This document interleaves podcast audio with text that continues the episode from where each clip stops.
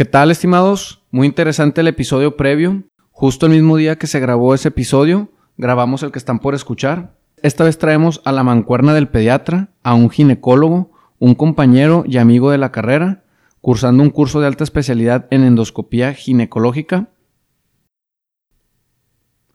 Doy la bienvenida al doctor Omar.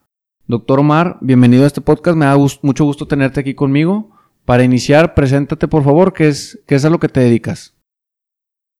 Buenas, ¿cómo estás, güerito? Eh, soy Omar Hernández, soy ginecólogo, especialista, eh, cursando, como ya mencionaste, eh, una alta especialidad en endoscopía ginecológica, que es prácticamente cirugía de mínima invasión.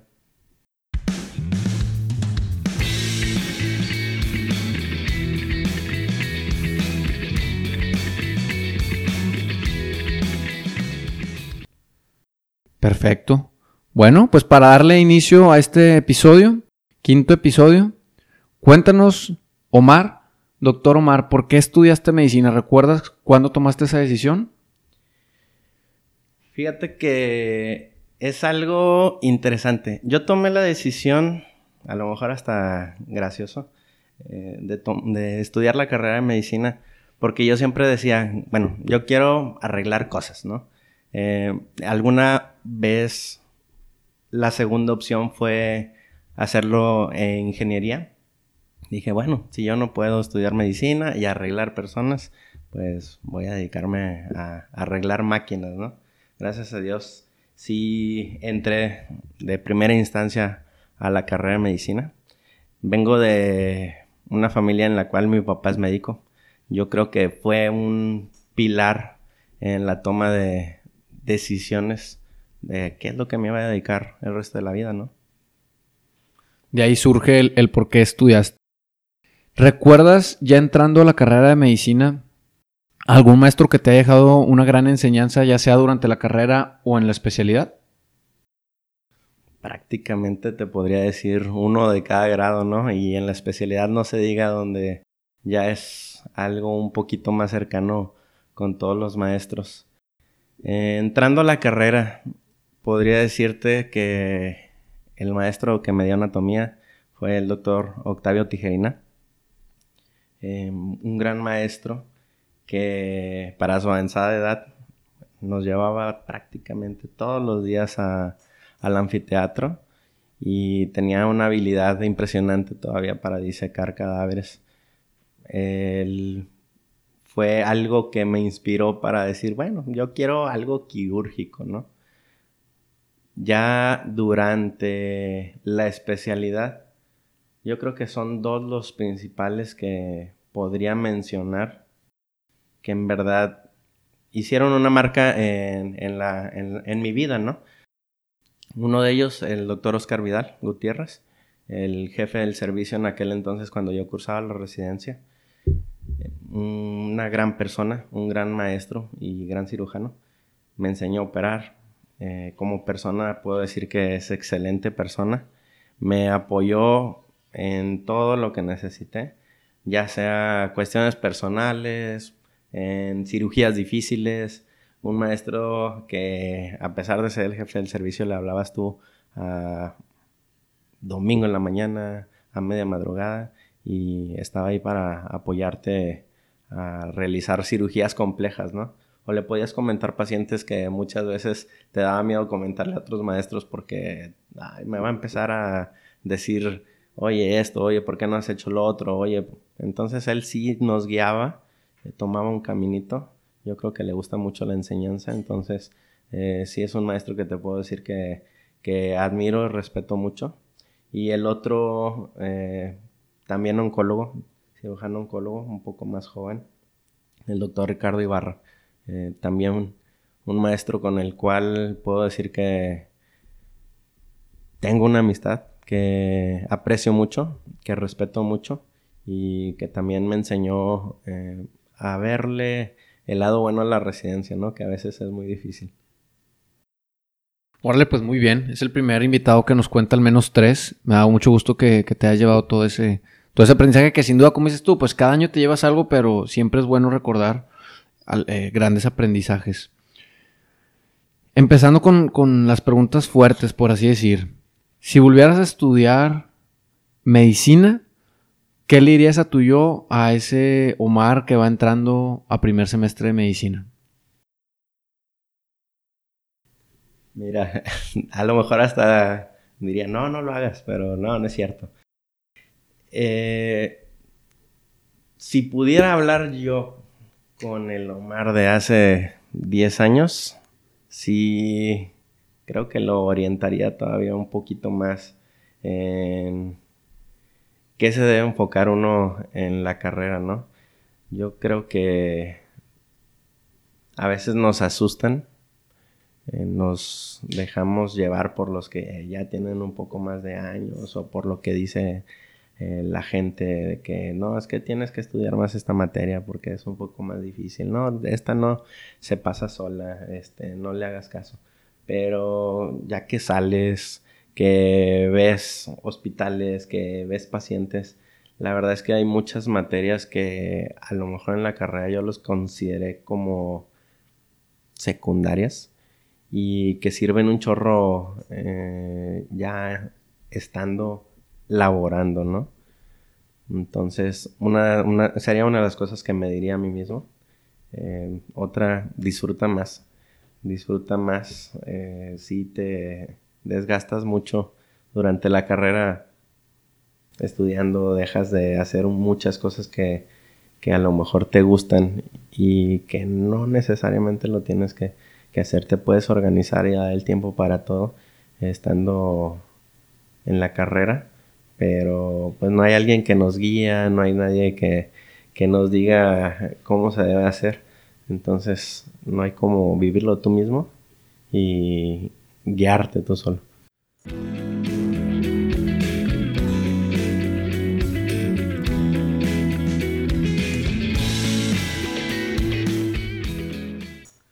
Tocando ese tema, ¿hay alguna materia que a, estas alturas tú crees que hubiera sido bueno llevar durante la carrera de medicina? Mira, ahorita que estoy en el, ámbito laboral, no sé si ya la llevan en la actualidad, pero eh, algo de finanzas, híjole, eso hubiera sido increíble llevarlo durante la carrera. Eh, te das cuenta que nos enseñan mucho cómo ver al paciente, cómo tratar al paciente, cómo manejarlo, enfermedades, lo que tú quieras. Y recuerdo mucho que la doctora Oralia Barbosa me mencionó alguna vez, ¿sabes qué? Nunca te enseñan a cobrar. Eso es lo malo de la carrera. Entonces sales y muchas veces o malbaratas tu trabajo o dices, bueno, ¿qué? ¿Qué tengo que hacer con el paciente? Entonces, yo creo que esa sería una materia que si la llevara a la carrera diría, no, hombre, es de relleno. Pero ya que sales, dices, híjole, sería importante llevarla. Claro, sin duda que, que aunque fuera una materia de relleno, sería bueno que le llevaran, o incluso como un curso o, algo tendrían que ver porque ya hablaremos más adelante de cuando coincidimos tú y yo en la vida laboral. Pero sin duda que sí, tienes que saber cuánto vas a ingresar, pero no solo cuánto vas a, a cuánto van a pagar por un turno o una guardia o una cesárea, sino lo que implica de vas a tener que salirte, vas a tener que trasladarte. Por ejemplo, ahorita vas saliendo del trabajo y, agradezco que estés aquí con nosotros, pero es el tiempo que inviertes en el traslado desde la clínica hasta acá, de aquí para tu casa, en tu casa te está esperando una familia. Es la misma situación cuando aceptas un trabajo eh, que trabajas, no sé, a una hora, pues esa hora no se considera dentro del horario laboral, entonces ya son dos horas diarias en traslados, el dinero que inviertes, el carro que tienes que tener para hacerlo, entonces te pueden decir, no, hombre, estamos a pagar tanto. Y dices tú, órale, es un chorro de dinero. Y luego, ya cuando entiendes que no es tanto dinero, este, dices, chin, no sé si hubiera aceptado o no. Vas aprendiendo sobre la marcha, pero sí sería bueno que al salir de la carrera de medicina tuvieras ese bagaje cultural donde supieras tomar una mejor decisión. Bueno, ¿en qué momento, primo, ya entrando en confianza, porque todos te conocemos, o al menos tus amigos te conocemos como primo, ¿en qué momento decidiste qué especialidad hacer? Hasta el último momento. Recuerdo mucho estar en Plaza Central, eh, recién remodelada, ¿no? ya ves que nos tocó cuando la acababan de remodelar, que tumbaron un chorro de, árboles, la vieja, el viejo kiosco y todo. Eh, estábamos unos amigos en Plaza Central viendo qué, especialidades queríamos entre nosotros y viendo opciones. Eh, varios, de ellos me trataron de, decir, oye, pues vente, vámonos por acá, eh, está esta nueva especialidad, se trata de esto.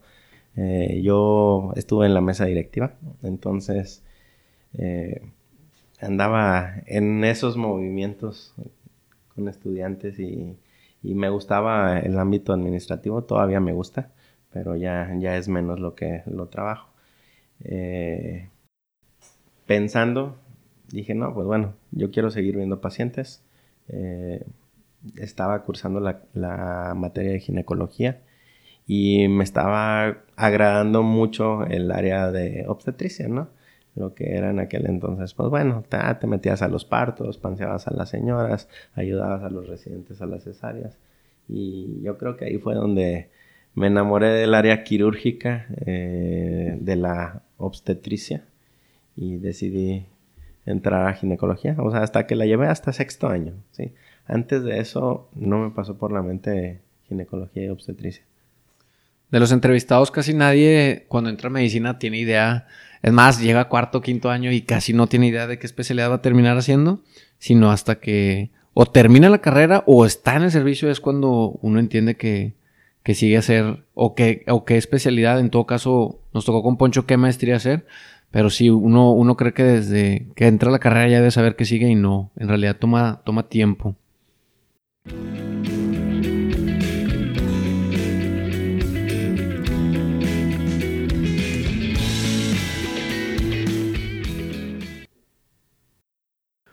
Para hacer un cambio un tanto drástico, pero una pregunta obligada es, ¿recuerdas cuál es la experiencia que más te ha marcado con un paciente? Definitivamente en mi área laboral, yo creo que no a mí nada más, sino que muchos ginecobstétricos, eh, son las muertes maternas. Eh, es un tema súper, súper delicado este, en nuestro área. Entonces, sí me llegó a pasar o tener, vivir de cerca algunas muertes maternas. Entonces, yo creo que esos son los pacientes que, que más me han dejado marcado, que me han dejado enseñanza y que sigues recordando. Mm, tengo uno en particular, a lo mejor esa no, no fue una muerte materna, pero sí fue una muerte de una paciente que habían operado en otro hospital que nos llegó a nosotros este, por un absceso. La manejamos, estuvo tres días internada y justo para cuando se iba a dar de alta. El día que se dio de alta, ya estaba firmada el alta prácticamente. Eh, le dio un TEP y fue fulminante, o sea, falleció. Se le dieron maniobras, eh, no salió. ¿sí? Entonces yo creo que eso es una que también me ha dejado muy, muy, muy marcado porque dices, o sea, yo le pasé visita en la mañana, platiqué con ella, eh, la paciente ya estaba bien clínicamente, la, estaba dada de alta y simplemente falleció. Se ve que, se ve, digo, la gente no lo está viendo, pero por la mirada que tienes que lo recuerdas como si hubiera sido ayer. Y muchas veces se, piensa que los médicos no, no sentimos, ¿no? Pero por lo que veo sí, sí lo sufriste. ¿Cómo? Lo peor del caso es que para una persona común, cuando alguien fallece, pues bueno, vives el duelo, te dan salida del trabajo, te dan dos, tres días libres y, la gente de tu alrededor te respeta, pero en esta profesión, comentaba la doctora Sea en el episodio pasado, una historia en la que fallece un pediátrico y inmediatamente a los minutos le hablan para, para recibir un niño y resulta que se llamaba igual el que falleció y el que nació y, y decías, ah, caray, o sea, ¿Cómo, cómo en, en, aquella ocasión, cómo lidiaste, cómo te repusiste, qué tuviste que hacer o, qué fue lo que pasó cuando pues, fallece esta paciente? Supongo que seguiste de guardia o, qué pasó. Mm, mira, cuando pasan ese tipo de situaciones, sí necesitas eh, algo de apoyo.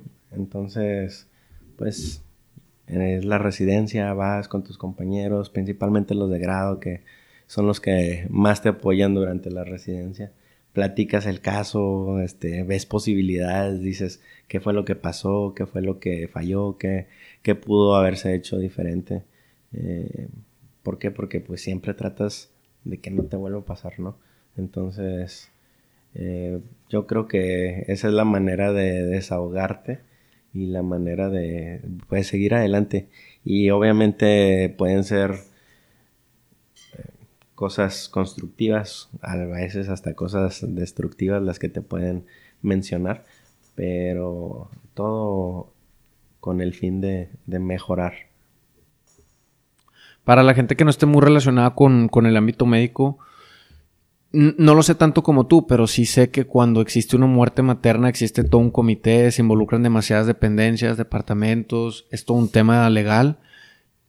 Para los que no conocen, el, perder a un, o el tener un evento de una muerte materna no es, ah, se murió una mamá, no, es toda una investigación, se tiene que hacer un estudio y se tiene que exponer el caso para que esto no vuelva a pasar. En México al menos es un tema que creo yo a a expensas de que tú me digas lo contrario, pero es un tema que se, le da una importancia de nivel muy alto para tratar de que no vuelvan a suceder. Sí, es un punto rojo en la Secretaría de Salud, es una alarma que suena y sí hay un comité estatal, el cual prácticamente están comunicadas gentes de todos los hospitales para estar pendientes si alguna paciente está grave, se puede complicar, si alguna paciente se tiene que trasladar para tratar de evitar Habitualmente, de la forma más coloquial que lo puedo decir, es que las pacientes embarazadas son pacientes sanas en la mayoría de ellas. Entonces, si son pacientes sanas, no tienen por qué morir. Entonces, las muertes maternas sí es algo súper importante para nosotros como obstetras y ya por fuera ves que para muchas de las especialidades, para anestesiología, para medicina interna, para todos los que tengan que tocar a una paciente embarazada, es algo que le tiene que poner primordial importancia. Sí, pues claro, digo, como, como comentas, un, una trombosis, que fue el caso que mencionas, este, no es algo que esperas, no es algo que, probablemente ni tenía síntomas. Por el mismo embarazo tenía síntomas que a lo mejor enmascararon todo esto y, fue una mente repentina, inmediata, en el que no se pudo haber previsto y pues qué elección tan, tan dura.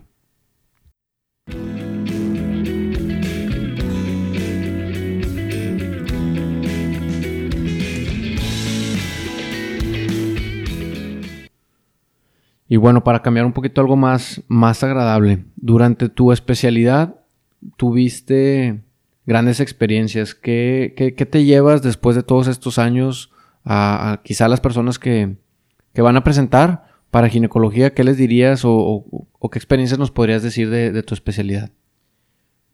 ¿Qué te puedo decir yo que, que la realicé? Mucha gente me dice que mi especialidad es muy bonita por el hecho de traer vida al mundo, ¿no? Este, es algo que muy, muy frecuentemente escucho. Que me mencionan, oye, es que, ¿qué se siente traer un bebé al mundo? Oye, ¿qué se siente traer vida al mundo? La verdad es una experiencia bonita. Eh, ser el primero que, que agarra a un nuevo ser. Este, el primero en verlo llorar, el primero en, en muchas cosas, ¿no? Eh, por el área de ginecología, mm, siento que a mí me gustan mucho las pacientes ginecológicas y más las que son de edad adulta porque son súper agradecidas. Son pacientes que te agarran la mano, te dicen gracias, que Dios te bendiga, que este, estés muy bien, que te llevan regalos, que te llevan comidas, que, o sea, súper agradecidas. Entonces, por los dos lados, por ginecología y por obstetricia, yo creo que es una especialidad muy bonita. A la gente que quiera aplicar a esta especialidad, que lo intente, es pesada, es una rama quirúrgica, yo creo que todas las quirúrgicas son pesadas. Entonces, que no se dé por vencido tan fácil. Son guardias extenuantes, son muchísimas pacientes. Cuando estás en la tococirugía, puedes ver que nunca se acaban los pacientes. Nace uno, llega otro, nace otro y llegan dos, nace otro y te trasladaron tres de otro hospital. Entonces vas va a haber guardias donde tienes llena la tococirugía, que tienes pacientes sentadas porque no tienes dónde acostarlas, que les tienes que, que hacer un triage ahí mismo de, bueno, a ti te voy a acostar porque tú ya traes 6 centímetros de dilatación, a ti te voy a sentar en la banquita porque eres una cesárea que puede aguantar un poquito más. Entonces, es muy pesado, eh, es muy dinámico. Muchas veces no, no conoces bien a muchas de las pacientes porque las vas viendo rápido, pero ellas sí se acuerdan de uno. A mí me ha tocado pacientes que veo por fuera y que me dicen, doctor, usted atendió mi parto en el universitario cuando usted era residente. Y yo que no, pues de los quién sabe cuántos miles de, pacientes que atendí, no, no me acordaría bien de, de todos, ¿no? Mm, inténtenlo y no saben por vencidos. Ahorita que dices me llama mucho la atención, ¿recomendarías este, sería interesante saber a un residente cuántos partos y cuántas cesáreas se avienta desde el día uno hasta el último día, ¿no? Sería algo bueno saber cuántos niños trajiste al mundo, ¿no? Fíjate que si no lo pedían de estadística, el número de procedimientos a lo mejor no lo desglosábamos en cuántos partos, cuántas cesáreas, pero sí el número de procedimientos que, que hacíamos por año y sí era un número muy, muy, muy alto. Y por ejemplo, depende mucho también dónde te entrenes, ¿verdad? Pero en el universitario, cuando yo cursé los últimos años de residencia, los números de nacimientos al año eran alrededor de 10 a 12 mil al año. Entonces, estamos hablando de mil bebés en un mes, que tiene 30 días, entonces ahí te vas viendo y la verdad es un número grande de, de pacientes los que se atienden. Y las guardias pues eran de cuatro residentes, entonces nos tocaba un chorro de pacientes. Si alguien nos escucha fuera de Monterrey, el doctor Mari la especialidad en el Hospital Universitario de la Facultad de Medicina de la Universidad Autónoma de Nuevo León. Un hospital, pues como comenta, que recibe 12 mil hasta 12 mil niños al año. es un hospital de los más grandes en el noreste. ¿En tu especialidad se contó con algún servicio social? Sí. La rotación de campo es de cuatro meses. A mí me tocó en el Hospital General de Doctor Arroyo, al sur del país, del, estado, perdón. Em, me tocó en los meses de noviembre, diciembre, enero y febrero, al final de mi residencia. ¿Cuál es tu experiencia en el servicio social de la especialidad? lo más importante o lo que mejor me llevé de la rotación fueron mis amigos. Eh, ¿Será casualidad? ¿Será que nos pusimos de acuerdo? Pero estuvimos muchos amigos que yo conocía desde la carrera. Los dos pediatras que estuvieron, amigos míos desde el segundo tercer año de la carrera, el cirujano que estaba conmigo también de la misma bola de amigos, el anestesiólogo, el internista. Entonces, la verdad es que si ya nos conocíamos y teníamos alguna amistad, allá nos hicimos hermanos. Y en cuanto al académico, porque pues no todo era convivir con ellos y, fiesta, eh, me tocaron casos en los cuales la diferencia con el resto de la residencia es que tú tienes que tomar la decisión. No sabes si tienes los externos, pero ya te cuentan como un médico ginecólogo más. Ya no eres el residente, entonces eh, tienes que tomar las decisiones tú solo. Ya no tienes a quién comentarle, ya no tienes que pedir permiso para ver si le vas a hacer algo. Entonces, eso es algo que nos, nos hace crecer en la especialidad como médicos. Y otras experiencias, te podría contar muchas, pero algo que te podría decir que me acuerdo y cada vez que me dicen, oye, ¿tú qué hiciste en tu servicio social? Mm, como éramos muy apegados todos, eh, el cirujano entró conmigo a muchas cesáreas, yo entré a algunas esplenectomías de pacientes politraumatizados. Es una carretera muy fea la que llega a Doctor Arroyo, la de Mateo a la Doctor Arroyo. Son como 50 kilómetros con curvas y nada de, alumbrado. Entonces sí suceden muchos accidentes. y llegan a la media madrugada y iba al cirujano, lo valoraba y como yo era el único otro quirúrgico es de que, oye, ayúdame, o sea, yo no voy a poder ni separar solo ni poder realizar algunos puntos o lo que fuera, ¿no? Entonces sí me tocó entrar a algunas cirugías con el doctor Quetzali, este, lo cual me, me agradó, o sea, fue de las cosas que, que me llamaron la atención, que siempre cuento y que me agradan. ¿Lo verías como algo indispensable para terminar la especialidad, hacer un servicio social?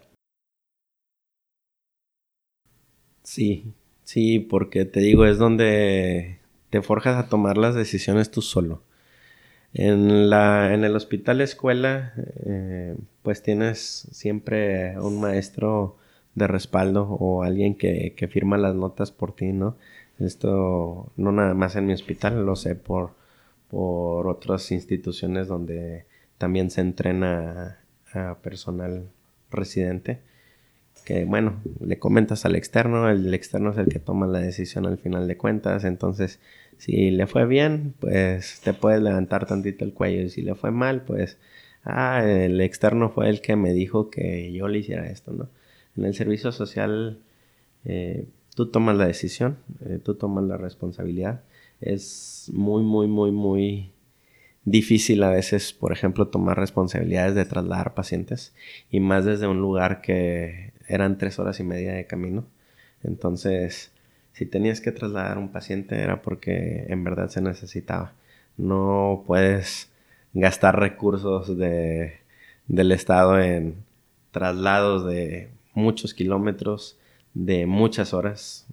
se tenía que ir personal y eran tres horas y media de camino, lo que se tardaban en recibir a la paciente, tres horas y media de regreso. Entonces se iba más de un turno para el chofer y para el personal que, que se fuera en el traslado.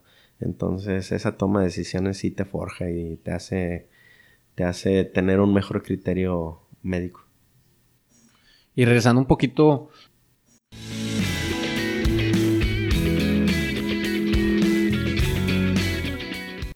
¿Cuál es tu opinión o tu experiencia en el servicio social, pero de la carrera de medicina? Híjole, ahí sí te podría decir que no viví lo mismo que muchos. Yo estuve en el, en el servicio social de la carrera en el hospital, uno que se implementó en el cual rotabas por los cuatro servicios troncales. Entonces, a mí me sirvió mucho, aprendí mucho y definitivamente también fue algo de lo que me hizo tomar la decisión de, la carrera, de escoger la especialidad de ginecología. Pero la rotación en los centros de salud no te podría dar una amplia respuesta. Bien. No es válido porque al final de cuentas es, importante que los que nos estén escuchando, que casi todos serán médicos probablemente, sepan que existen otras opciones del servicio social y es válido. Y bueno, pasando al, siguiente escalón, terminas tu especialidad.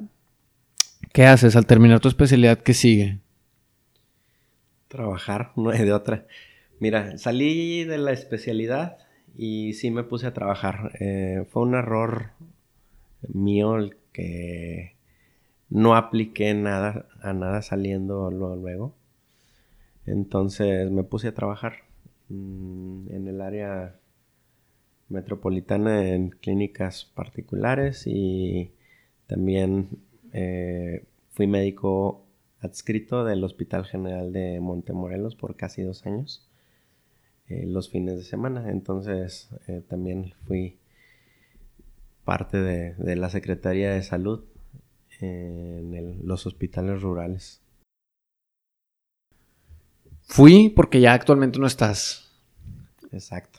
Ok, entonces, ¿qué es, qué es lo que qué es lo que te dedicas? ¿Qué es lo que haces actualmente para poder pues llevar un ingreso a casa? Porque no hemos tocado el tema, pero pues eres padre de familia y, tu pareja es, es médico también especialista. ¿Qué es lo que te mantiene el día de hoy? Bueno, ahorita eh, me dedico prácticamente a mi curso de alta especialidad y a la práctica privada nada más. Eh, todas las tardes eh, consulto a pacientes en mi consultorio. Eh, voy a dos hospitales principalmente. Entonces ahí es donde veo el grosor de mis pacientes. En resumen, tienes que fungir como padre, como esposo, con un curso de alta especialidad y con dos trabajos de la medicina privada. ¿Qué es lo que te mantiene o lo que te motiva al despertar en el día para seguir haciendo todo esto? Todos los que tienen hijos van a estar de acuerdo conmigo de que un hijo es el motor, ¿no? Mi hijo se llama Santiago, tiene tres años y medio. Es tremendo, tremendo. Entonces, el llegar con él y que me reciba, papá, te extrañaba, o que de repente le quite el celular a su mamá, ya sabe marcarme y que me diga, papá, ven, ya te extraño. O que en la mañana me pregunte, ¿ya te vas a trabajar? ¿Vas al hospital? Entonces estamos muy centrados, eh, sabiendo que pues, los dos somos médicos, que los dos nos dedicamos eh, a los hospitales, ¿no? Entonces yo creo que eso es lo principal que me da fuerza para levantarme temprano, para acostarme tarde, para andar de un hospital a otro, que es difícil a veces con el tráfico de la ciudad, el trasladarte de un hospital a otro porque tienes un paciente allá, porque tienes otro paciente allá, porque tienes la consulta aquí, porque tienes la consulta más tarde en otro lado. Entonces, sí es muy desgastante, pero yo creo que al final del día lo vale. Y siempre me dicen de que todo lo que estoy haciendo ahorita es una inversión a futuro, ¿no? Justo eso te iba a mencionar. Este, como bien dices tú, los que tenemos hijos sabemos que, que se convierten en el motor. No, no, no se deja de lado no se deja atrás más bien la, pareja, siempre están al lado, pero los hijos son eso, eso que dices tú, hay que darle, pero definitivamente que es duro el, tener que invertir casi todo tu día en, en lo que vas a dejar para un futuro, que te va a mantener, por unas cuantas horas, a veces minutos en los que puedes ver a, al chiquillo chiquilla, pero que bueno, luego vienen días largos en donde puedes estar más tiempo, pero sí es difícil y qué bueno que lo mencionas porque sí, sí es complejo. Y, siguiendo con este tema, porque luego de pronto pueden decir, ¿cómo le hacen para, para dos médicos este, tener familia? ¿Cómo lo, ¿Cómo lo han logrado este, tú y tu pareja para poder, con los dos, los dos prácticamente en quirófano, seguir adelante con, con la familia, verdad? Nos damos tiempo. Eh, por ejemplo, al principio, recién, recién que egresé, obviamente eh, no es fácil obtener un trabajo saliendo. Entonces tienes que empezar a picar piedra, tienes que empezar a, tocar puertas. Y tenía mucho tiempo libre. Yo era el que tenía más tiempo libre porque eh, Alexia pues es anestesióloga, salió un año antes, entonces ella ya tenía más tiempo como externa. Y yo era el que me pasaba más tiempo con Santiago, cuando estaba más chiquito. Yo iba a laborar prácticamente hasta las 11, 12 de la mañana y de ahí en mediodía, si no tenía cirugías o si no tenía alguna otra cosa que hacer, yo me la pasaba con, el niño. Ya después fue cambiando este, los ingresos o, o, el rol ¿no? en la casa. Y yo empecé a agarrar más trabajos y Alexia empezó a disminuir sus cantidad de trabajo para pasar más tiempo con el niño. Siempre hemos tenido el apoyo de mis papás, de mi suegra, de mis cuñados para cuidarnos al niño. Pero sí ha habido ocasiones en las que, por ejemplo, Alexia se ha tenido que llevar al niño al hospital y, oye, te vas a quedar aquí sentado, no te muevas, no agarres nada, me voy a tardar 20 minutos y pues te digo, sí, sí es muy inteligente el niño y se queda sentadito, sin, sin celular y sin nada. Ahorita ya lo utiliza, pero cuando estaba más chiquito era, te vas a quedar aquí y no te muevas. Y ahí se quedaba. De hecho, pues sí, hay fotos. Y yo creo que muchos de los que somos médicos, a lo mejor alguna vez les pasa. Estaba hace, yo creo que un mes platicando con una amiga, Paulina Herrera y me dice que su primer cumpleaños lo pasó en el hospital con su mamá. Este, nos enseñó fotos donde está ella con el pastel de un año y todo el, equipo de, de, radiología en aquel entonces, ¿no? Entonces, yo creo que a mucha gente le pasa de los que son médicos que tienen hijos, que están estudiando, que van recién saliendo. Sin duda que, que, me da mucho gusto ver la, la cara de alegría que, que, con la que cuentas. Pero sin duda que también, si nos llegan a escuchar doctores mucho más grandes o quizá nuestros papás, este rol ha cambiado. Yo también soy hijo de médico y, y este rol ha cambiado. Yo también he agradecido cuando me toca a mí ser el, responsable de los niños y que la pareja es el que mete el ingreso. Y, es algo que antes no se veía, en el que el hombre era gran parte de la familia, de la, de la formación y, y por lo que veo te da bastante alegría y a mí también. Y es muy bonito poder tener esa, pues esa tranquilidad porque al menos se ve que estás tranquilo en el que cuando te tocó estar en casa lo lograste hacer muy bien y ahora que te toca estar en la contraparte sacando la chamba, también estás muy bien y, creo que eso es lo que ha venido cambiando.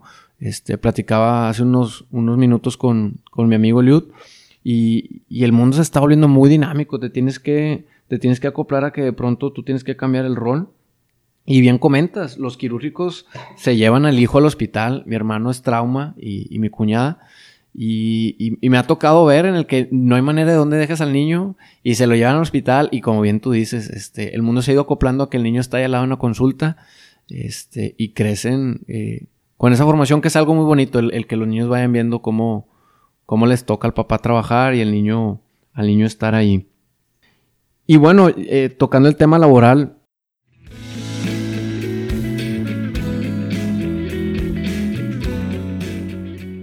coincidimos en el, en el trabajo actual en el que estoy. Me dio muchísimo gusto cuando, cuando accediste a trabajar en la clínica en, la que estoy.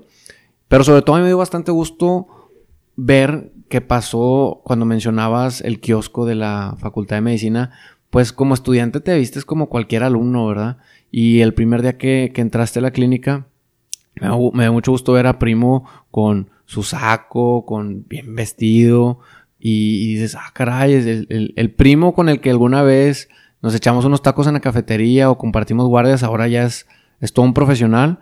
Pero más gusto me daba cuando la gente de recepción y enfermería, eh, tú te quedabas trabajando un poquito más tarde y al día siguiente me decían, no, hombre, es que el doctor, el doctor Omar se aventó este procedimiento que otro ginecólogo no pudo o, o que X o Y y decían, pero Omar pudo con las herramientas que tenemos porque de pronto también pasa que en algunas clínicas no se tiene todo lo necesario, pero me daba mucho gusto el tiempo que estuviste con nosotros porque resolvías todo lo que se ponía y además compartías el conocimiento independientemente de si fuera una secretaria o una enfermera. Entonces, para ir resumiendo el, episodio, eh, me da mucho gusto tenerte aquí. Es una, eres una persona en la cual estoy muy orgulloso porque ha logrado muchas cosas y, y es una persona de impacto. Bueno, primo, y ya para resumir, porque es una pregunta obligada a, los ginecólogos, ya se la hicimos a, la pediatra, ¿qué significa para ti el traer vida al mundo? Bueno, como lo mencioné anteriormente, es algo muy bonito. Es algo que pues lo tienes que vivir para en verdad sentirlo. O sea, te lo podría explicar, oye, como te lo mencionaba ahorita, agarras al bebé, una cosita así chiquita, a veces hasta de dos kilos, que dices, ay, se te va a caer, se te va, se va a quebrar, ¿no? Este, verlos llorar por primera vez, este, entonces, el ver la alegría de los papás, el ver la alegría de los papás, yo creo que es algo de lo más bonito también de, de traer la vida al mundo porque me ha tocado que les llevas el control prenatal, ¿sí? Tú ves a los papás durante 7, 8, 9 meses, depende de cuándo empezaron el control. Y al final, pues les entregas a su, preciado hijo, ¿no? A un ser que estuvieron esperando tanto tiempo, que lo quieren ellos, su familia.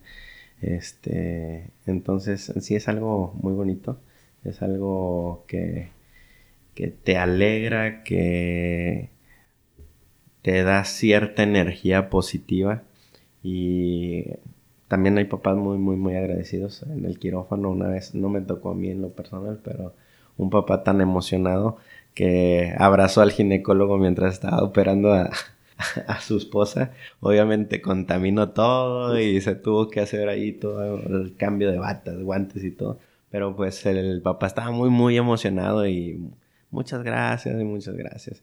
Entonces sí, es, es algo muy bonito, ¿no? El traer vida al mundo. Y que yo creo que no cambiaría eh, ese hecho, este, dedicarme a otra cosa por traer bebés. Y, bueno, ¿cómo fue ese momento cuando, cuando nació Santiago? Supongo que entraste a quirófano, ¿no? ¿Qué se siente estar del otro lado, pues observando? Muchos nervios, ¿eh? eh yo tuve a Santiago en la residencia, en el R3. Obviamente, pues ya operaste, ya sabes todas las complicaciones que puede haber, ya conoces el quirófano, pero entras en el papel de papá, ¿no? No entré en el papel de, de cirujano, no entré en el papel de ayudante. Y se siente muy bonito. Se siente muy bonito el también verlo llorar, el cortarle el cordón, el cargarlo por primera vez. Y lo más diferente y lo más bonito, saber que es tuyo, ¿no? O sea, me dicen, ay, es que ya estás acostumbrado, sí, pero el saber que es tuyo, el saber que es tu hijo, tu sangre, es algo muy bonito y que no, no se compara con ninguno de los otros bebés que he traído al mundo alguna vez, ¿no? Muy bien. Y la pregunta final, después de todos estos minutos que hemos estado platicando de tu trayectoria, ¿qué retroalimentación te llevas de esta entrevista? Mira, primero conocerme. Hay muchas de las cosas que tú me preguntaste que platicamos que me da mucho gusto expresarlas y que no son temas que habitualmente expresas o te sientas eh, a tomar el café con alguien y a platicarlo, ¿no? Entonces, me agrada mucho que hagas esto, que hagas este tipo de procesos, este tipo de preguntas que son, ah, bueno, sí, relacionados con la medicina, pero tienen ese toque personal de cada uno de los que han venido contigo, ¿no? Entonces, eh, ¿qué me llevo? Hay que verle lo bonito a lo que hacemos. Hay que ver hacia atrás qué es lo que hemos hecho, qué es lo que, a dónde queremos llegar y qué es lo que nos falta para llegar ahí, porque yo creo que de todos los que has seleccionado, tú, eh, muchos de los médicos que nosotros conocemos de nuestra generación, eh, tienen todo para llegar a donde, a donde quieren, ¿no? Entonces, te agradezco por la invitación el haber trabajado contigo, como ya lo mencionaste, para mí también fue un gusto. Después de no verte, yo creo que sí en un par de años, la verdad me dio mucho, mucho gusto verte ahí como director de, la clínica. Entonces me da, es un sentimiento que a lo mejor ahorita no lo puedo explicar, pero muy bonito, ¿no? Perfecto, pues bueno, eh, de, mi, de mi parte, ¿qué me llevo? Primero que nada, pues saludar a Alexia, compañeros de generación, tú y Alexia me da mucho gusto y, y, a mucho gusto. Hace rato estaba viendo cuántos amigos tenemos en común en Facebook. Tenemos 200. Este, todos sabemos que, que tú y Alexia se caracterizan por, por compartir mucha alegría en, en, Facebook y ojalá que lo sigan haciendo. Como bien decías, a veces se preocupan cuando ya no comparten, pero, pero yo creo que es algo que los caracteriza. Qué bueno que, que se tomen ese tiempo. Y, y, uno de los puntos importantes que mencionabas es este tema de la disponibilidad como maestro, del maestro que hacía referencia es bien importante tener esa disponibilidad. Como, como comenté hace rato, tú la, la, tienes en tu día a día y me, y me consta porque lo hacías con mi equipo. Eso es una muy buena cualidad. Creo que, que en algunos episodios preguntaba cuál es una cualidad que la gente debe tener y creo yo, por lo que comentas, es la disponibilidad, ¿no? Para compartir el, la enseñanza y, y la habilidad que, que, que, tienes para, con las herramientas que tienes a tu alcance, desenvolver tu trabajo. Eso es algo muy importante. Y, y también el rol, el rol del hombre que ha cambiado. Este, eh, es bien importante saber que eh, traen mucho este tema de que si el hombre es padre o ayuda, no, pues en realidad nosotros tenemos que cumplir una función porque al final de cuentas estamos forjando el futuro, que faltan muchos años para que pues Santiago ande en las, en las aulas de facultad, pero al final de cuentas, bien dices, él ya está viendo lo que estamos haciendo, entonces tenemos que dar un mejor ejemplo y, pues me dio mucho gusto escuchar toda tu trayectoria. Como bien dices, nos faltan muchos años, si Dios quiere, para, para llegar a, los 60, 70 años y ser los maestros que tenemos o que hemos tenido. Entonces, pues hay que echarle muchas ganas, creo que vamos por el camino correcto. Me dio mucho gusto tenerte en esta noche después de, tu trabajo, que, te hayas tomado el tiempo para, para estar aquí y pues agradecer de nuevo pues tu presencia. ¿Hay algo más por último que quieras comentar? Agradecerte nuevamente la invitación, una amistad de muchos, muchos años. Eh, yo creo que en la carrera nunca pensamos estar platicando de esta manera, ¿no? Frente a un micrófono de lo que hemos hecho en, en todos estos años y sobre lo que queremos hacer y la verdad es algo muy tranquilo, ¿no? Relajante. Perfecto. Pues muy bien, primo. Agradecemos a, todos los que han llegado hasta este punto de escuchar este episodio. Si les gustó este contenido, eh, háganme el favor de compartirlo. Estamos en redes sociales tanto en Facebook como en Instagram, como entre colegas, así como en Spotify. A estas alturas esperemos ya estar en, Apple Podcast y existen otras aplicaciones sin costo para poder escuchar. El objetivo es que, pues como bien comenta Primo, hoy en día manejamos mucho tiempo y, qué mejor que poder escuchar eh, estas entrevistas e ir aprendiendo mientras que uno maneja. Así que pues un saludo a todos los que llegaron hasta aquí. Eh, nos vemos la próxima semana y a vivir nuestra misión.